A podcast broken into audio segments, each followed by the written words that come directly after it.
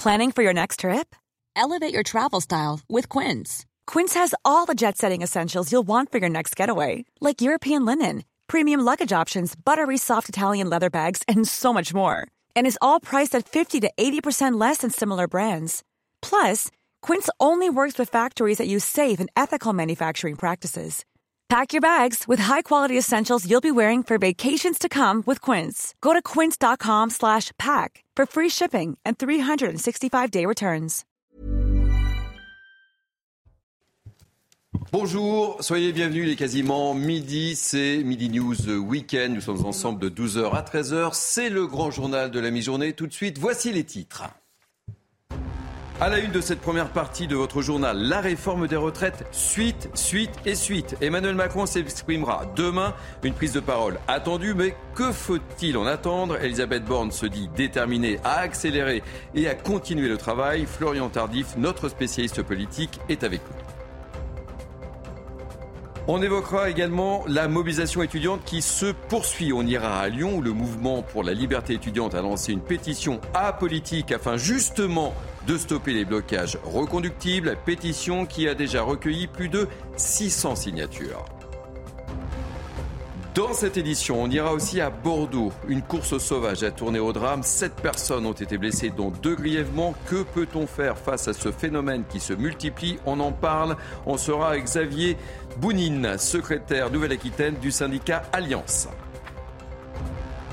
À l'étranger, Emmanuel Macron, Volodymyr Zelensky, euh, ils se sont parlé durant une heure et demie hier. Décryptage avec notre spécialiste Harold Iman. Enfin, attention, attention, si vous êtes allergique au pollen, les trois quarts de la France sont en alerte rouge, notamment au pollen de boulot. Nous le verrons avec Karine Durand, notre spécialiste météo. Voilà, c'est parti pour ce grand journal de la mi-journée. Avec moi, Naïm Fadel, essayiste, ravi de vous accueillir. Bonjour Thierry. Bonjour Naïma.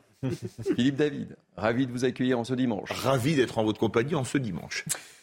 Michael Sadoun, chroniqueur, ravi de vous retrouver également. Ravi Thierry. Et puis euh, Florian Tardif. On ne se quitte plus. On ne se quitte plus depuis hier. Et eh oui, il s'en passe des choses. On va beaucoup parler politique. Encore et encore et encore. Et donc on commence ce grand journal par la réforme des retraites sans surprise. En promulguant euh, avec euh, rapidité la loi, il est clair qu'Emmanuel Macron espère relancer son second euh, quinquennat. Il s'adressera, on le sait, demain aux Français pour peut-être peut-être essayer de, de, renouer avec eux. On verra ça avec vous, Florian. Hier, Elisabeth Borne a affirmé vouloir continuer le travail. Dans les semaines et les mois qui viennent, nous sommes déterminés à accélérer, a-t-elle dit. Mais question légitime, l'exécutif peut-il vraiment reprendre la main après cet épisode très difficile des retraites? Explication, Thomas Bonnet. Ambiance conviviale et décontractée à la tribune, les cadres de Renaissance ont affiché l'union sacrée au sein du parti présidentiel. Malmenée par les oppositions et les syndicats, la Première ministre veut désormais accélérer et bâtir des compromis. Dans les semaines et les mois qui viennent, autour du président de la République, nous sommes déterminés à accélérer. Après avoir échangé avec chacun, je suis convaincu que si l'heure n'est pas aux coalitions, des majorités sont possibles, projet par projet, pour offrir des solutions aux Français. Tourner la page des retraites, voici le message asséné par les cadres de la majorité. Notez ainsi que pour Gabriel Attal, l'opposition à la réforme se conjugue désormais au passé. Et notamment par celles et ceux qui s'opposent s'opposait à cette réforme. Et que pour Olivier Dussopt, l'épreuve est loin derrière. Et donc c'est vraiment euh, une victoire collective, c'est un travail collectif et c'est aussi notre capacité à montrer que même dans la difficulté, nous savons réformer. Et je crois qu'il faut garder euh, cet épisode comme un encouragement et un encouragement à, à continuer. En dissertant ce samedi sur des thèmes tels que la valeur travail, l'écologie ou l'émancipation, les membres du parti présidentiel espèrent resserrer les rangs pour affronter les prochains mois et ainsi clore une séquence sur les retraites particulièrement agitée. C'est sans doute avec la même idée que le président prendra la parole ce lundi, et ce, alors que les syndicats appellent à la poursuite du mouvement. Alors, Florian Tardy, vous êtes avec nous. Vous ne nous quittez pas. Euh, cette prise de parole du chef d'État est attendue, mais Justement, c'est la question que je posais. Que faut-il en attendre très concrètement? C'est très intéressant puisque euh, hier, Elisabeth Borne expliquait que euh, l'objectif actuellement du gouvernement, c'était d'accélérer euh, sur la réforme du pays. Accélérer, c'est bien, sauf que pour pouvoir accélérer, il faut que le moteur marche. Or, pour l'exécutif, vous avez compris qu'il va falloir réparer le moteur avant d'engager une accélération. Et pour cela, il va falloir que l'exécutif réponde à trois questions. Premièrement, celle euh, d'apaiser le pays. Deuxièmement, celle, trois problématiques plutôt. Hmm. Euh, premièrement, celle d'apaiser le pays. Deuxièmement, celle de renouer le dialogue avec les syndicats. Et troisièmement, on l'a compris avec Elisabeth Borne qui souhaite donc accélérer, élargir la majorité, puisque c'est pareil, accélérer très bien, mais si euh, c'est opéré dans les mêmes conditions euh, que les conditions dans lesquelles l'exécutif a opéré pour faire passer sa réforme des retraites, c'est-à-dire à coup de 49.3, en passant euh, par un véhicule législatif contestable et visiblement contesté dans la rue, ça va être compliqué pour les années à venir. Donc voici le défi demain d'Emmanuel Macron. Alors là, il n'y a pas d'interview, pas de journaliste, c'est un discours, ça peut potentiellement éviter les, les, dérapages dans l'exercice et, et à, nouveau euh, rallumer la flamme qui ne s'est pas vraiment éteinte en fait. Oui, et en même temps, on peut avoir l'impression d'un monologue. Aussi. C'est aussi ça peut-être le risque, Avec, euh, avec cette allocution euh, solennelle du président de la République, alors même qu'on a reproché au président de la République et à l'exécutif plus largement de certes consulter les partenaires sociaux, euh, les euh, euh, forces d'opposition, mais que lors de ces consultations, il n'y avait aucune évolution ou alors des évolutions vraiment à la marge dans le texte sur la réforme des retraites. Donc c'est peut-être effectivement l'écueil de ce type d'allocution. Alors Naïma, qu'est-ce que vous attendez vous bah écoutez, déjà, je pense que le gouvernement doit se mettre un peu d'accord parce qu'Elisabeth Borne a bien dit qu'il n'y avait pas de vainqueur ni de vaincu et que le ministre du SOP, lui, il parle d'une victoire. Donc déjà, il faudrait qu'ils se mettent d'accord sur les éléments de, de, ça, de, langage, parce que ça, voilà, on n'a pas été habitué à ça. Le dérapage dont vous avez peur euh, au niveau du président. Ah, moi, j'ai peur de rien. Je dis simplement qu'il peut y avoir dérapage. Effectivement, et vous avez raison. Là, euh, déjà, au niveau du gouvernement, il y a dérapage. Ensuite, euh, vous savez, elle, parle, elle a parlé aussi de, de fonctionner en mode projet. Moi, je rappelle que la France, c'est pas un business plan, c'est pas une entreprise. Donc c'est ça qui est gravissime. C'est que déjà la méthode, on ne voit pas qu'il y a un changement de méthode. À partir du moment où on pense que la France est un business plan et qu'on va fonctionner en mode projet, bah déjà on est dans l'erreur. Philippe David. Pour filer la métaphore automobile chère à Florian Tardif, je crois que c'est beaucoup plus important que ça. Parce que déjà, il faut non pas mettre du carburant, mais carrément refaire le moteur qu'on a cassé au niveau du débat parlementaire, tant à l'Assemblée qu'au Sénat, à coup de 49.3, de 47 ans, etc. On a cassé le turbo parce qu'en utilisant le 47.1 et un turbo, le 49.3, et un turbo, ça coûte très cher, donc turbo plus moteur a changé. On a cassé le dialogue social parce que le dialogue est rompu avec les syndicats qui ne veulent pas, pour certains, rencontrer le président de la République. Euh, et donc là, il faut refaire les suspensions. Quand on voit l'état des travaux sur la voiture, les travaux coûtent plus cher qu'une voiture neuve. Moi, je crois que pour relancer les choses, il faut changer de voiture, c'est-à-dire de gouvernement. Alors, Michael, je vous donne la parole tout de suite, mais nous sommes justement avec euh, Hélène Fauvel, secrétaire confédérale Force ouvrière. Soyez la bienvenue, Hélène Fauvel. Euh, vous avez euh, écouté la, la métaphore mécano, mécanique, mais que vous l'appelez comme vous voulez, de nos amis Florian Tardif et Philippe David. La mécanique est cassée. Vous attendez quoi de ce discours d'Emmanuel Macron? Peut-être que vous n'attendez rien d'ailleurs. Hein. Tout d'abord, bonjour. Bonjour, soyez la bienvenue. C'est bien évidemment la prérogative du président de la République de s'adresser à l'ensemble des Français, évidemment à ceux qui l'écouteront. Moi, pour ma part, je l'écouterai.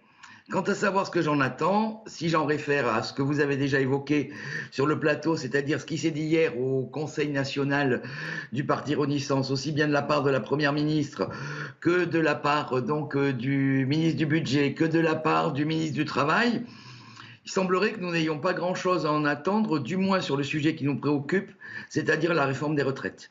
Est-ce que vous, pensez que le, dialogue peut reprendre avec l'exécutif dans un tel contexte?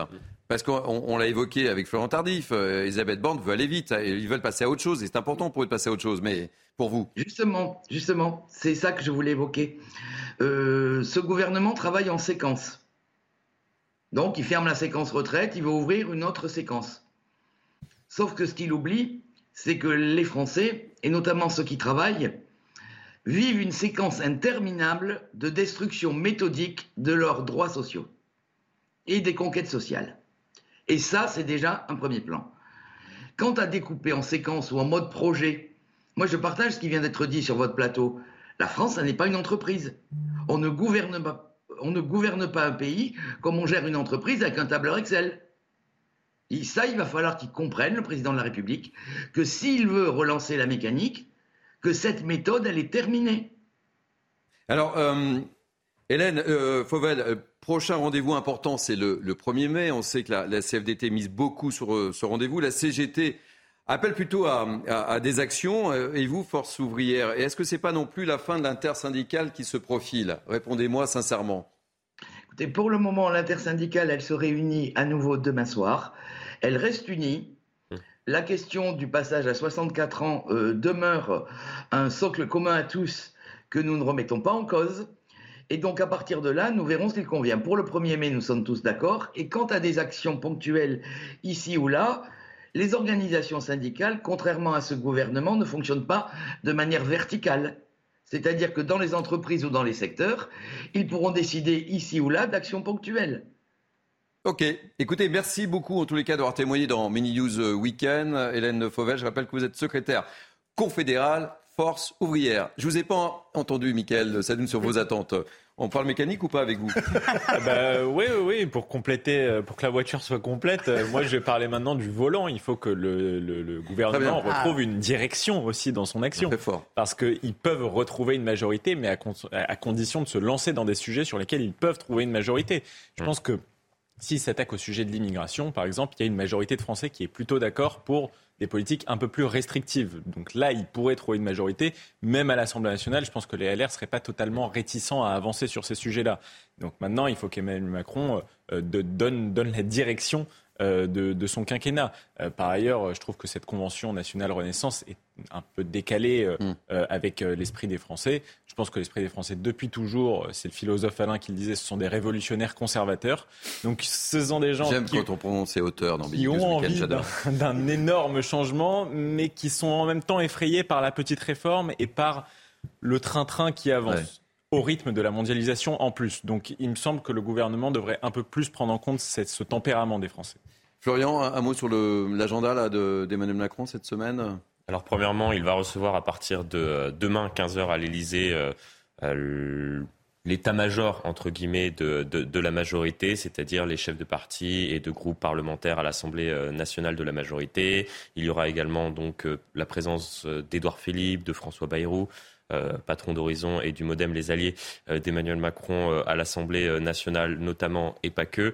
Il y aura les ministres premiers concernés par la réforme des retraites, mais également la réforme du travail, qui est le prochain gros chantier du gouvernement. Tout cela donc avant l'allocution présidentielle. Il y avait cette invitation mardi à l'Élysée pour les syndicats. Visiblement, ces derniers ne se rendront pas donc à l'Élysée. Puis ensuite, les rendez-vous habituels du président de la République, rencontre avec la première ministre. C'est en général un déjeuner le mercredi midi, conseil des ministres, etc. Alors, peut-être un déplacement, si ce serait ah. important. On nous euh, expliquait la semaine dernière pas le 1er mai, un hein. déplacement, non pas le 1er mai, euh, pourrait être envisagé de la part du président de la République en fin de semaine prochaine. Est-ce qu'il ira ou non à la rencontre des Français? Ce serait intéressant de voir ça. Alors, Naïma l'évoquait, euh, l'invité du grand rendez-vous politique CNews Europe 1, Les Échos, c'était justement Olivier Dussopt, le ministre du Travail, qui répondait ce matin aux questions de Sonia Mabrouk. On écoute un extrait, Florian? Vous l'accordez? Allez, on écoute. François. Il faut changer la méthode, il faut euh, travailler mieux, cela a été dit, et je, n'invente rien. La Première ministre doit présenter un programme de travail, une nouvelle organisation des liens entre le gouvernement, la majorité, le, Parlement dans son ensemble. Mais quand la Première ministre dit qu'il faut euh, avancer sur les réformes et qu'il faut continuer à travailler, elle a évidemment raison. Si on ne fait rien, si on considère qu'il faut tout arrêter, ce que je répète, c'est la fatalité du pire. Et, quand on croit à la fatalité du pire, quand on croit qu'il n'y a, que le pire qui puisse nous arriver, soit on ne s'engage pas en politique, soit on s'engage aux extrêmes. Vous, ne sommes pas dans cette vous dites changer la Petite réaction, euh, Florent Tardy, sur l'intervention de Olivier Dussopt ce matin. On a compris que l'exécutif souhaitait euh, avancer. Heureusement, effectivement, que l'exécutif aussi souhaite avancer et qu'on ne reste pas enlisé euh, dans cette réforme des retraites, même si on peut comprendre que, effectivement, les opposants à la réforme souhaitent des modifications. On verra s'il y a une évolution ou non en fonction du dialogue avec les partenaires sociaux concernant les décrets d'application qui pourraient modifier à la marge cette réforme des retraites. mais en tout cas, ce qui est important de noter, sur le travail, c'est que nous avons d'ores et déjà des éléments sur ce que pourrait annoncer demain le président de la République, puisque lors de sa précédente allocution, il avait déjà donné un élément qui pourrait nous indiquer sur ce qu'il pourrait annoncer demain, c'est-à-dire que l'exécutif souhaite que grosso modo, les bénéfices d'une entreprise, que ce soit des grandes entreprises comme des plus petites, euh, une part plus importante de ces bénéfices soit redistribuée euh, entre les, salariés. Et c'est peut-être cela, la valorisation du travail que cherche à promouvoir l'exécutif actuellement. Et c'est vrai que c'est une réponse aussi à la crise que traverse le pays, c'est-à-dire euh, l'inflation qui rogne chaque jour un peu plus le pouvoir d'achat des Français. En tous les cas, la France ne s'est pas calmée. À Rennes, une manifestation non déclarée a encore dégénéré hier, à Rennes, encore une fois, hein. alors qu'en début d'après-midi, près de 1200 personnes s'étaient rassemblées dans le calme. La situation a commencé à se tendre moins d'une demi-heure après le départ du cortège. Commerce détérioré, voitures brûlées évidemment et toujours affrontement avec les forces de l'ordre. Bilan, euh, une gendarme et deux manifestants ont été légèrement blessés. 11 individus ont été interpellés. On va parler, si vous le voulez bien, de la mobilisation étudiante à, présent contre la réforme, encore une fois, euh, des retraites. C'est une chose, c'est difficile pour le gouvernement de passer à autre chose. Mais l'on va parler ce midi euh, d'une autre mobilisation contre justement les blocages cette fois. À l'université Lyon 2, le mouvement pour la liberté étudiante a lancé une pétition apolitique, je dis bien apolitique, afin de stopper les blocages reconductibles. Célia Barotte. Ils sont majoritairement contre la réforme des retraites, mais surtout contre les blocages de leur campus. Une quarantaine d'étudiants, réunis dans un mouvement apolitique, dénoncent le blocage de l'université Lyon 2 ces dernières semaines. Ils recensent 19 journées perturbées à l'initiative d'une assemblée générale qu'ils estiment illégitime. Aujourd'hui, nous revendiquons et nous dénonçons le fait que ces blocus sont décidés par une assemblée générale peu représentative, dans le sens où celle-ci réunit quelques 400 étudiants lesquels décident de l'avenir des 28 000 autres étudiants de l'université. Et il faut par ailleurs préciser que ces blocus sont réalisés euh, seulement par quelques dizaines d'étudiants et seulement euh, durant les premières heures de la matinée. Pour ces anti-blocus, les actions menées contre la réforme des retraites impactent la continuité pédagogique à l'approche des partiels. Autre conséquence, celle de l'isolement des étudiants, comme l'explique ce représentant syndical. Les étudiants ont besoin d'aller à l'université, non seulement effectivement pour assister à leur cours, euh, pour assister à leur TM, à leur TD, mais également pour rencontrer, pour être avec leurs amis, pour être, euh, comme vous l'avez dit, au restaurant Crous, euh, pour pouvoir échanger, voir leurs professeurs. Tout ça, c'est hyper important pour les étudiants. De son côté, même si le calendrier des examens est maintenu, la présidence de l'université Lyon 2 a fait savoir qu'elle travaille actuellement à l'aménagement de la fin d'année. Elle recevra ce lundi le mouvement pour la liberté étudiante. Florian, vous voulez réagir sur ce pour, sujet euh, Continuer sur la métaphore euh, ah oui, j'adore. autour de, l'automobile. Oui. Vous aimez beaucoup apparemment. Est-ce que vous avez tenté d'accélérer lorsque vous étiez euh, englué, si ça vous est arrivé, dans de la boue, 10-15 cm de boue? Ça m'est jamais arrivé, ça encore. Bah, vous vous enlisez. C'est vrai. Et c'est le risque. Et c'est ce C'est-à-dire accélérer lorsqu'on est englué, c'est l'enlisement. Effectivement. Allez, on continue. Petite métaphore encore, Naïma, ou pas bah Écoutez, moi, je trouve ça extrêmement important ce qui se passe et que des jeunes, effectivement, se mobilisent pour dénoncer ce blocage qui est le fait d'une minorité. Le droit de faire grève ne doit pas empêcher le droit de, et la liberté d'étudier. Et on a vu ce qui s'est passé euh, notamment sur l'université de Bordeaux euh, qui euh, pendant dix jours a été bloqué. Vous avez vu le saccage, euh, un million d'euros de travaux. Et aujourd'hui, ça va empêcher les jeunes d'étudier. Et cette université n'ouvrira qu'au mois de septembre. Donc moi, je ne comprends pas que les présidents d'université n'arrivent pas à débloquer ces universités pour que la majorité de ces jeunes-là puissent continuer à étudier. Et je précise aussi que dans cette majorité, certains étaient contre la réforme des retraites, mais ne voulaient pas être empêchés d'étudier. On l'a appris cette nuit. Jean-Marie Le Pen a été hospitalisé après un léger malaise cardiaque. Le père de Marine Le Pen, âgé de 94 ans, a été admis dans un établissement public en région euh, parisienne. Sa famille et ses proches sont inquiets mais sereins, a indiqué son conseiller. Il serait conscient et entouré. Et Marine Le Pen vient juste de réagir à ce sujet euh, chez nos confrères de LCI-TF1 en expliquant qu'il allait bien. Bon. Petite précision euh, au passage. Merci de cette précision, euh, Florian euh, Tardif. Direction Bordeaux maintenant, où une course sauvage a tourné au drame. Sept personnes ont été blessées, dont deux grièvement dans la nuit de vendredi et samedi. Les victimes assistaient à ce rodéo illégal dans un quartier nord de la ville. Les détails de Sarah Fenzari et on sera juste après avec Xavier Boudine, secrétaire Alliance Nouvelle-Aquitaine. Le conducteur, un des participants à cette course sauvage, a perdu le contrôle de son véhicule et il a foncé dans la foule. Bilan, sept personnes blessées, dont un mineur de 17 ans. Le run, un phénomène régulier à Bordeaux l'habitude. Hein. C'est vraiment une tradition sur Bordeaux, ces runs, ces regroupements. On est à 500-600 personnes quasiment sur chaque run. Normalement surveillé et encadré par les forces de l'ordre, vendredi, jour de manifestation, de nombreux policiers étaient mobilisés face aux casseurs. Manifestation des retraites a causé euh, un regroupement des forces de police sur le centre-ville de Bordeaux délaissant par le fait euh, la rive, enfin, le, côté nord euh, et, les rodéos urbains. Malheureusement, je vais dire, s'il n'y avait pas eu ces manifestations, on n'aurait certainement pas eu ce, ce, dramatique accident. Après avoir pris la fuite, le Bordelais de 32 ans et ses trois passagers ont été interpellés quelques kilomètres plus loin, puis placés en garde à vue. Une enquête a été ouverte pour blessures involontaires aggravées et délit de fuite. Avec nous, Xavier Bounine, secrétaire Alliance Nouvelle-Aquitaine. Soyez le bienvenu, Xavier Bounine. Ce qui s'est produit euh, à Bordeaux est, très grave et, d'une rare violence et les images sont spectaculaires. Hein. Oui, tout à fait. Donc, permettez-moi d'avoir déjà une pensée pour les jeunes euh, blessés ce soir-là. Et donc, comme le disait mon collègue précédemment, tout, il faut savoir que tous les effectifs de police nationale et municipaux était pris euh, sur la loi contre, enfin, euh, sur les manifs contre la loi retraite euh, vendredi soir et les violences qui commises qui s'en sont suivies. Donc, sans ça, je peux vous assurer que ce rassemblement n'aurait pas eu lieu. Qu'est-ce qu'on peut faire contre, pour, lutter contre ce phénomène? On sait que c'était une priorité de Gérald Darmanin, notamment les rodéos. Là, il ne s'agit pas de rodéos, mais de run. Qu'est-ce qu'on peut faire? C'est en effet une priorité du ministre et euh, tous nos collègues luttent euh, les week-ends contre ce fléau. Euh, nous pensons en Alliance qu'il faudrait leur donner des infrastructures adaptées et sécurisées, ce qui nous permettrait de, contrôler le tout, les conducteurs, les, les, enfin, les participants, les spectateurs. Et je parle d'infrastructures, à savoir des circuits ou des pistes d'accélération, par exemple.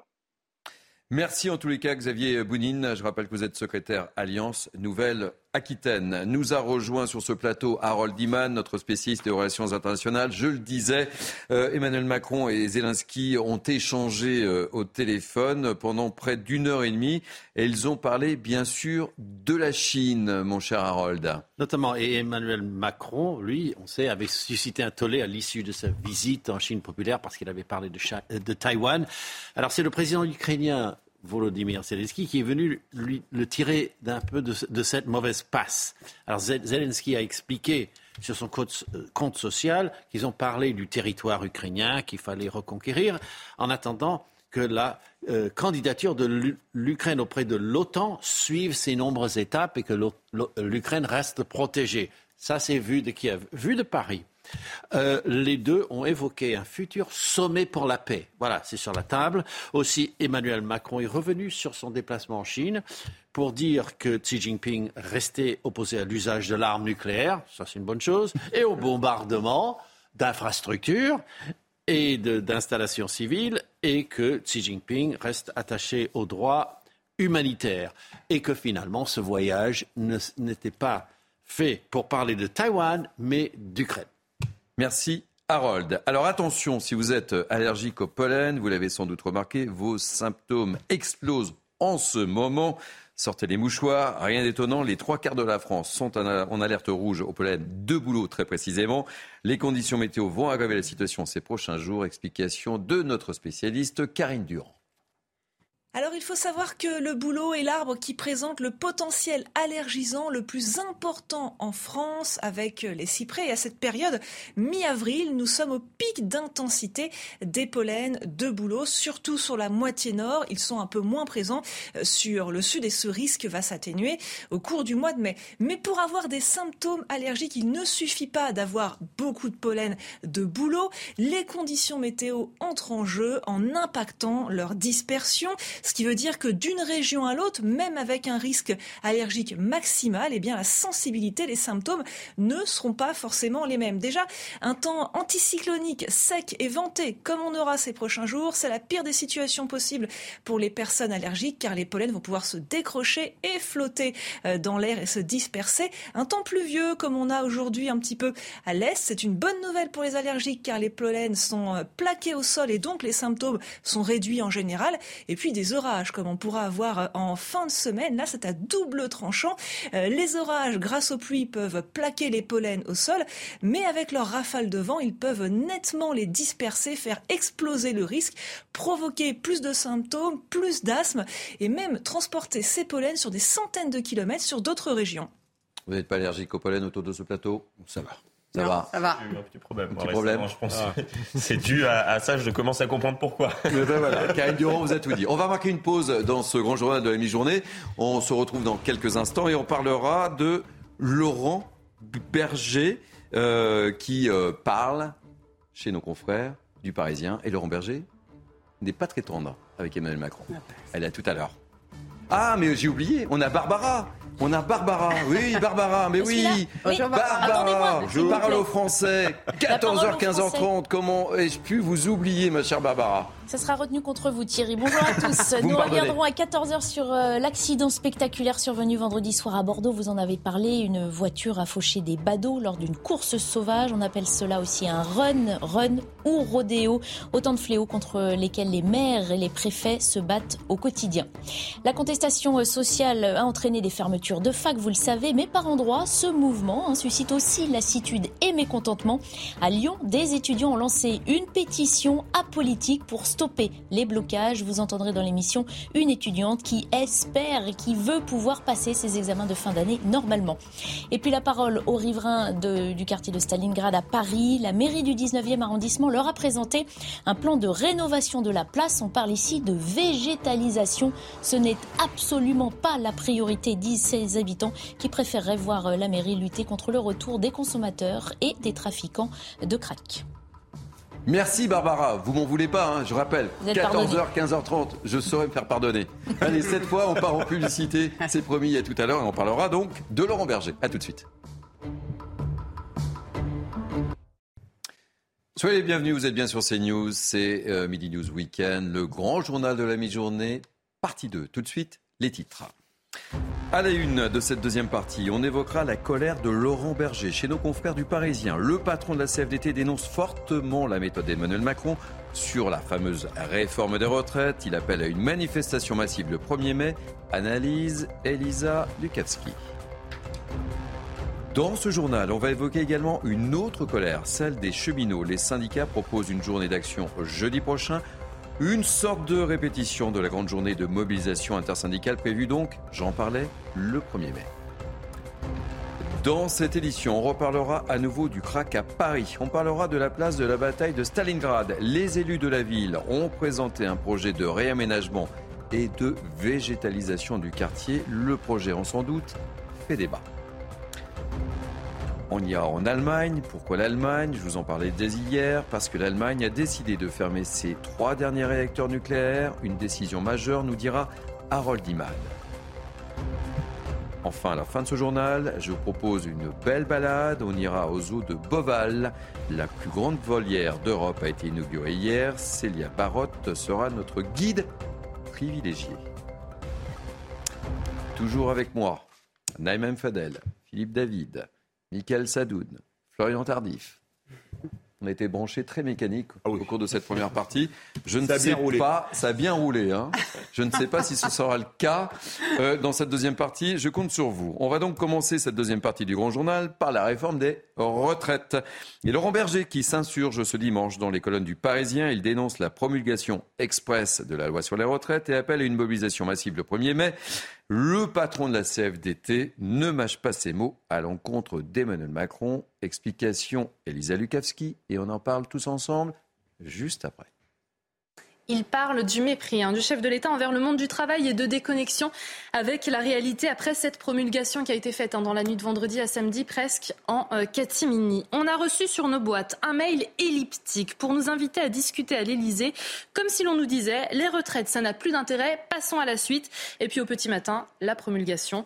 Euh, s'il condamne les violences, Laurent Berger, pour Laurent Berger, cette façon de procéder de la part du président de la République, eh bien, elle amène forcément euh, de la colère. Emmanuel Macron n'a pas fait le choix de l'apaisement du début à la fin. C'est le euh, mépris, dit-il. Le leader de la CFDT qui constate une défiance très forte hein, envers euh, les institutions de la part de l'exécutif et surtout le sentiment que les choses eh se passent sans euh, les Français. Pour lui, il y a bel et bien une crise démocratique. Un terme d'ailleurs que réfute hein, le chef de l'État. Que le président ait mal vécu qu'on le dise montre qu'il ne tient pas compte de la réalité. Il compte se battre jusqu'au bout, Laurent Berger. Il appelle avec l'intersyndicale à un grand 1er mai. Je souhaite que le 1er mai, on casse la baraque en nombre de manifestants dans la rue. Le monde du travail doit montrer sa dignité, comme il l'a fait depuis début janvier. Son objectif, eh bien, c'est de montrer qu'à ses yeux, il n'y a que des perdants avec cette réforme des retraites. Bon, Florian Tardif, le moins qu'on puisse dire, c'est qu'ils ne partiront pas en vacances ensemble. Vous n'imaginez pas, hein, évidemment. Mais là, c'est la guerre. En tout cas, ça va être compliqué. Ça va être compliqué. Ou alors, cela risque d'être des vacances euh, assez euh, complexes et dynamiques, on va Alors, dire. on être pour petite pas dire souris. tendues. Oui, le- ça va être tendu. Mais euh, non, oui, c'est euh, tendu depuis un certain temps entre Laurent Berger et Emmanuel Macron, notamment depuis euh, cette phrase du président de la République où très clairement, c'était au début du quinquennat précédent, il avait expliqué que les corps intermédiaires n'étaient pas euh, forcément nécessaires. Pour euh, permettre de faire des réformes en profondeur, notamment euh, concernant euh, le travail. Et c'est un petit peu le péché originel de la Macronie, c'est-à-dire que si on en arrive à une situation telle qu'elle est aujourd'hui, c'est aussi parce que pendant un certain nombre d'années, les corps intermédiaires n'ont pas été entendus, respectés, même on pourrait le dire, même si ce n'est plus tout à fait le cas aujourd'hui. Après, euh, là où euh, Laurent Berger euh, a raison sur un point, c'est-à-dire qu'Emmanuel Macron invite les syndicats à mardi, il prend la parole lundi afin de donner la feuille de route des prochains mois. Quel est le message? Quel est le message qui est envoyé aux syndicats? Même si effectivement ces derniers, avant même que l'Élysée informe les journalistes que le président de la République allait s'exprimer lundi, avaient fait savoir qu'il ne se rendrait très certainement pas à l'Élysée mardi.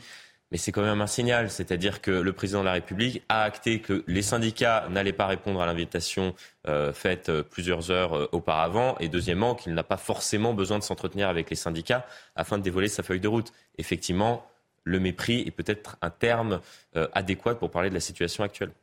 Vous êtes d'accord, Naïm Fadel oui, le ministre, du SOP, euh, le ministre du SOP a dit qu'il faut changer de méthode, il Hmm. faudra travailler autrement, mais on voit bien que c'est pas vraiment intégré par le président de la République. Et effectivement, il a sno- snobé. Le président euh, a dit euh, on ne lâche rien, il ne lâche rien. hein. il lâche rien, oui, effectivement, mais il à partir du moment où il veut tourner la page, il le- on pourrait penser qu'effectivement, après avoir snobé euh, euh, les syndicats, et notamment euh, l'intersyndicale qui a quand même montré qu'elle a su euh, s'organiser et qui a été extrêmement bien portée par euh, Laurent Berger, qui, à mon avis, sort vraiment le grand gagnant, malgré, euh, malgré que Ah cette ré- réforme ait été validée. Mais dans les corps intermédiaires qu'il a snobés, il y a aussi les élus. Rappelez-vous l'Association des maires de France, rappelez-vous le discours qu'il a, qu'il a eu et qu'il a dû appeler après à la rescousse, notamment pour euh, gérer euh, euh, le mouvement des, des- des Gilets jaunes. Donc effectivement, il faut qu'aujourd'hui le président de la République change de méthode, comprenne qu'il doit travailler avec les différents syndicats, l'association aussi des maires de France, qui peuvent vraiment être des partenaires, qui sont des partenaires à mon avis incontournables et qui sont des- peuvent être des partenaires majeurs pour la suite. Philippe David, j'ai hâte de vous entendre. Après les métaphores mét- mécaniques, on va passer aux métaphores footballistiques ou rugbystiques. J'adore qu'on veut casser la baraque le 1er mai. Excusez-moi, une fois que la loi sur la réforme des retraites a été promulguée, euh, le défilé du 1er mai, c'est un peu comme en Coupe du Monde de foot ou de rugby, une finale pour la troisième place. On envoie les remplaçants, on sèche ses larmes et on se dit, bah écoute, on ne sera pas premier ou deuxième, on aura soit la médaille de bronze, soit la médaille en chocolat. Mais parler de casser la baraque le 1er mai, je vais vous dire que c'est déjà amusant. Ça, c'est le premier point. Le deuxième point, j'ai l'impression que Laurent Berger découvre le soleil. On disait qu'Emmanuel Macron, c'était la droite orléaniste. Vous savez, la droite qui s'appuie sur les corps intermédiaires. Alors c'est vrai qu'il a un côté très orléaniste, mais il n'y a pas plus bonapartiste que lui dans sa manière de Alors, encore que le bonapartisme s'appuie sur le peuple, lui, il s'appuie sur lui. Au moins, c'est simple. Et donc, les corps simonisme. Comment il se saint-simonise Ce qui est fabuleux avec Michael Sadoun, c'est que le débat monte extraordinairement bien. Et pour conclure, j'adore ces syndicats qui taillent Emmanuel Macron pour la retraite à 64 ans. Moi, je vous prends un pari. Si la présidentielle avait lieu aujourd'hui, ils appelleraient à voter pour Édouard Philippe qui promet la retraite à 67 ans avant de descendre dans la rue après. Parce qu'il faut toujours faire barrage, c'est bien connu. Allez, on enchaîne avec les syndicats de la SNCF qui proposent une journée de la colère cheminote jeudi prochain, la veille des vacances scolaires de la région parisienne. Nous ne passerons pas à autre chose, déclarent les syndicats, qui présentent cette journée comme une étape de préparation aux manifestations du 1er mai. Explication Alexis Vallée.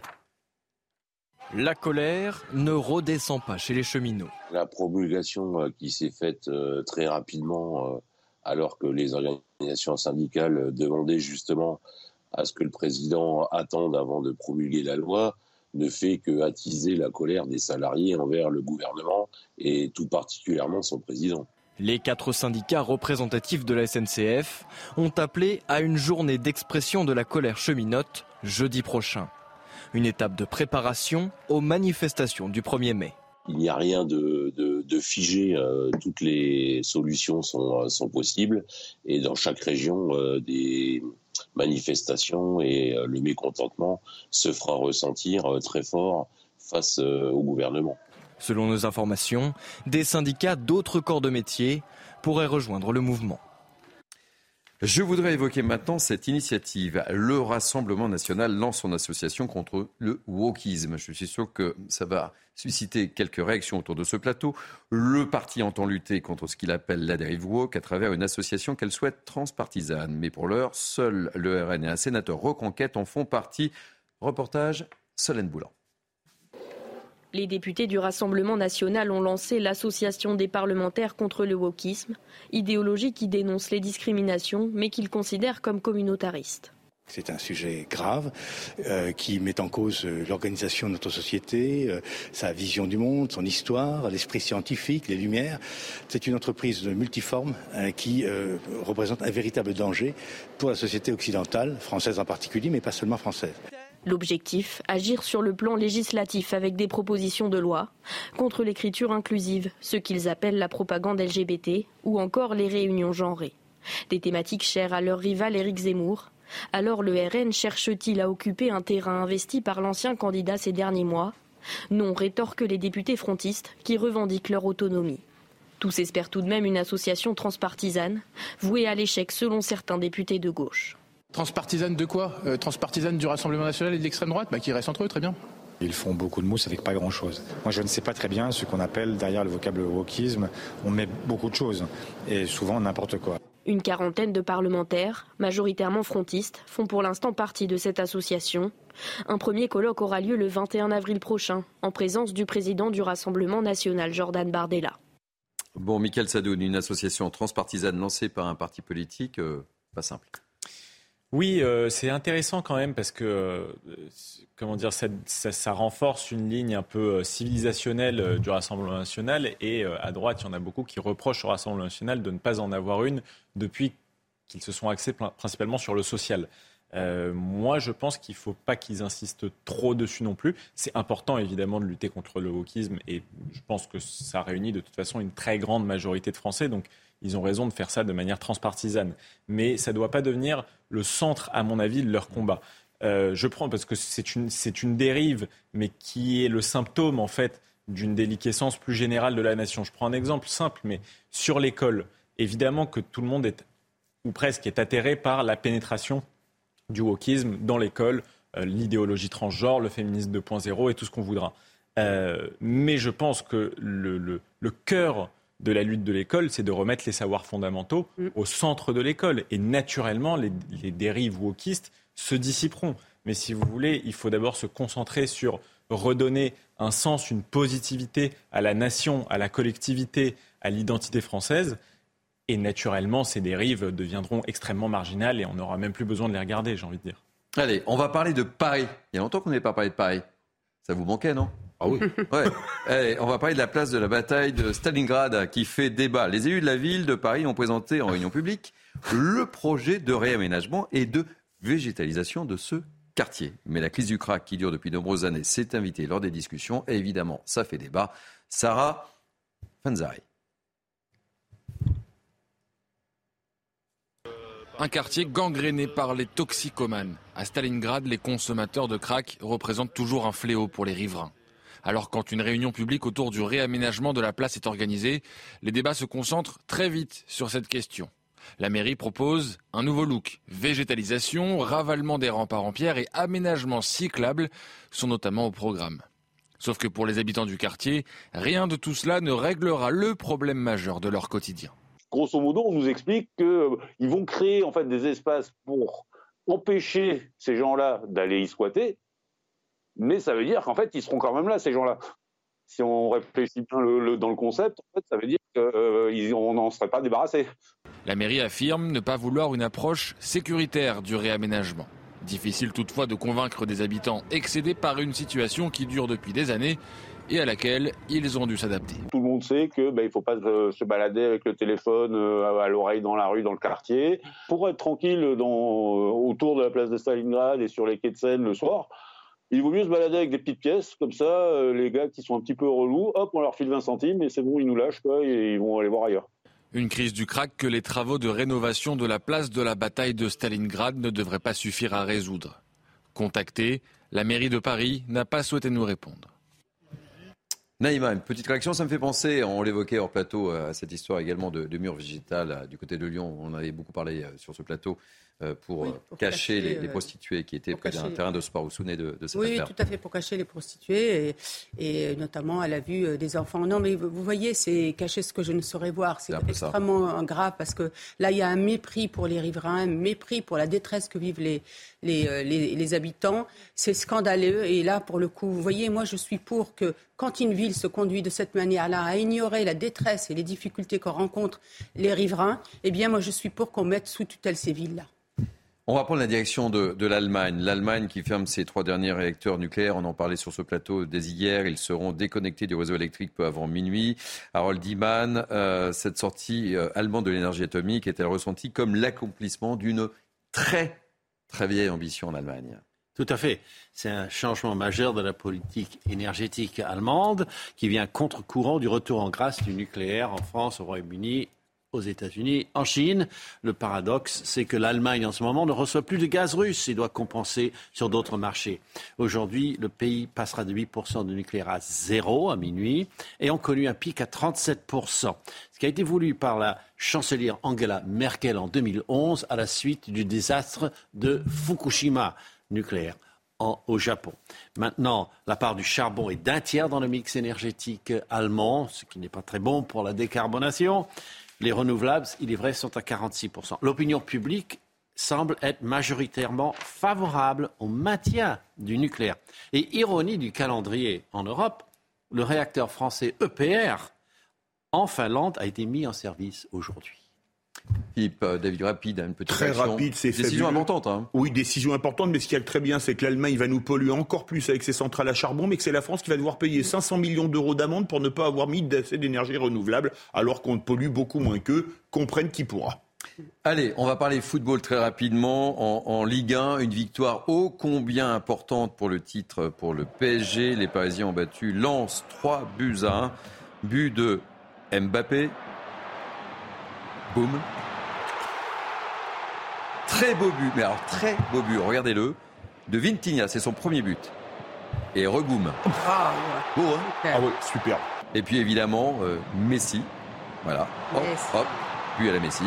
Par contre, la talonnade est pas mal. La talonnade est pas mal, on voit le spécialiste. Lance réduit le score euh, sur penalty par euh, Frankowski. Et une victoire qui fait du bien au moral de Christophe Galtier, l'entraîneur parisien, qui, après sa semaine difficile où il était accusé de racisme, ça lui a fait beaucoup de bien. Mais on l'écoute. Hein. Les nuits ont été courtes, mais avec euh, toujours autant d'énergie et de détermination. Tu n'as jamais, euh, jamais pensé à lâcher quelque chose ou à te dire euh, je, laisse tomber, même par rapport à la famille, par rapport à toi, par rapport à tout ce qui s'est passé autour de tout ça? Non, la famille, ça va, elle est là où elle doit être. C'est important d'avoir beaucoup de soutien, autant pour moi, mais autant pour ma famille et pour mon nom. Mm. Et voilà, tous les messages, les nombreux, nombreux messages que, j'ai reçus de, soutien pendant les dernières 48 heures. Voilà, et puis du foot encore avec la suite de la 31e journée et Rennes qui se relance et qui a bien fêté ça avec ses supporters sur sa pelouse hier. Après deux revers d'affilée, les Bretons se sont imposés face à un succès 3-0 après début 100% belge. D'abord un doublé de Jérémy Docu et un superbe but d'Arthur Théat. Une victoire qui permet aux Rennais de rentrer dans le top 5 du classement. Et puis à suivre également cet après-midi à 17h05 très précisément sur Canal+. Monaco-Lorient. Et puis euh, un mot de rugby également, c'est pour vous euh, Philippe, euh, la vie sur Canal Plus ce soir 21h05, un certain Toulouse-Lyon, c'est pour vous, hein, Ah spécialement pour vous. Allez, on termine ce journal par une belle balade, je suis très en retard, Siffleur du Chili, Pénélope à Gorge Bleue ou encore Flamand Rouge du Cuba. Hier, le zoo de Boval a inauguré la plus grande volière d'Europe, visite guidée avec une guide de charme, Célia Barotte. Deux ans après avoir été pensée, elle est enfin inaugurée. La grande volière sud-américaine est le nouvel arrêt à ne pas manquer pour les visiteurs du zoo de Beauval. Grâce à des passerelles et des ponts de singes installés jusqu'à 10 mètres de hauteur, les passionnés d'oiseaux en prennent plein la vue. Franchement, elle est immense, quoi. Je euh, ça, ça a dû nécessiter un travail enfin, euh, au niveau de l'installation, du montage. euh, euh, c'est, euh, bien. hein. On avait l'impression d'être dans un parcours acrobranche en toute sécurité et à la fois de pouvoir euh, observer en bas les oiseaux, les singes euh, à une euh, grande hauteur. Des installations grandioses pour le public, mais surtout pour les plus de 500 oiseaux et trentaines de mammifères accueillis. Les volatiles peuvent évoluer sur près de 2 hectares et 36 mètres de hauteur. Cela en fait la volière la plus grande d'Europe. Je souhaitais que les oiseaux aient un comportement le plus naturel possible. Ces oiseaux sont tous nés au zooparc de Beauval ou dans d'autres parcs zoologiques européens. Ils sont chez nous dans le cadre de programmes d'élevage internationaux pour la conservation des espèces. Avec cette nouvelle installation, la fréquentation du célèbre parc animalier ne devrait pas s'essouffler. L'an dernier, 2 millions de visiteurs se sont rendus au zoo de Beauval. Ben voilà, c'est la fin, hein. c'est passé vite cette heure. Hein. Oui, trop court. c'était Trop court, hein Oui, Merci vrai. en tous les cas de votre fidélité. Merci à vous, Naïma, Philippe, Michael. Florian, Merci. Harold. Euh, merci à l'équipe qui m'entoure, François Webb, Sébastien Mendotti, Hugo. Caprioli. Euh, merci à la programmation. Euh, merci aux équipes en régie. Vous pouvez revivre ce grand journal de mi-journée sur notre site cnews.fr. Je me dépêche. Tout de suite, c'est Enquête d'esprit avec Émeric Courbet. Bel après-midi et belle semaine. Et moi, je vous donne rendez-vous le week-end prochain.